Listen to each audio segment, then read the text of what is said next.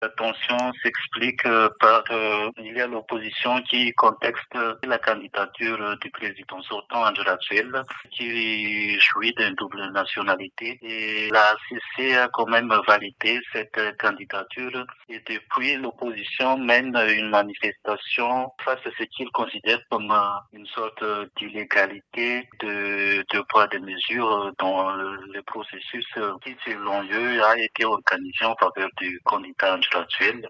Et donc, euh, c'est la raison des les manifestations qui ont eu lieu depuis près d'un mois. Et ils affirment qu'ils n'ont plus confiance en les processus euh, qui se déroulent actuellement. Il faut dire que Madagascar est euh, coutumier de telles manifestations. Mais cette fois-ci, les manifestations surviennent avant l'élection. Oui, c'est ça. Les manifestations surviennent avant les élections.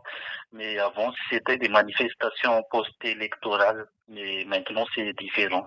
La plateforme de l'opposition réunissant euh, une dizaine de candidats ont appelé à ne pas aller voter. Comment comprendre cette stratégie et quelle est sa pertinence? Cette stratégie, c'est surtout pour euh, décrédibiliser le processus euh, qui, selon eux, est entaché d'irrégularité. Et c'est donc, en quelque sorte, votre sanction, c'est pour décrédibiliser le processus électoral. Et donc, ils ont invité leurs partisans à ne pas participer au vote. On s'achemine donc visiblement vers une réélection euh, du président euh, sortant. Pourra-t-il vraiment gouverner face à toute cette contestation, l'armée n'étant jamais loin de la scène politique comme on l'a vu en 2009 ça aura un impact sur la euh, légitimité du président qui sera euh, réélu. Ça a surtout un impact sur la stabilité politique après, puisque euh, il arrive que les candidats mal élus se trouvent dans une sorte d'atmosphère d'instabilité après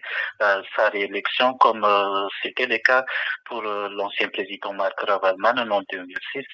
Il n'a pas pu rester au pouvoir pendant plus de trois ans avant d'être renversé L'élection a lieu demain. Est-ce qu'un consensus est encore possible selon vous? Je pense qu'il euh, n'y a plus de consensus. Les deux partis campent sur euh, leur position. Euh, il y a l'opposition qui demande la suspension du processus électoral et de l'autre côté, les gouvernements et les candidats qui se sont engagés dans le processus demandent à ce que l'élection ait lieu à la date convenue, c'est-à-dire le 16 novembre.